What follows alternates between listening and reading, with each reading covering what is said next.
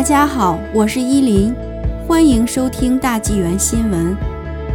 加拿大将斥资4.15亿建疫苗生产厂。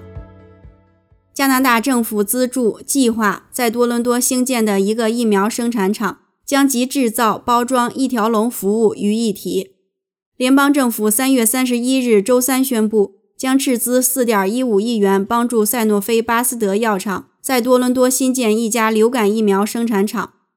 工业部长商鹏飞、卫生部长帕蒂哈吉、安省省长福特、多伦多市长庄德利。在赛诺菲巴斯德于多伦多的工厂宣布了上述消息。该工厂曾是康诺特实验室的所在地，已生产了许多用于治疗儿童疾病的疫苗。新生产厂将专注于流感。药厂将投入4.55亿元，安省政府将投入5500万元。药厂还承诺每年为研究提供至少七千九百万元的资金。政府称，新生产厂将能够制造足够多的流感疫苗。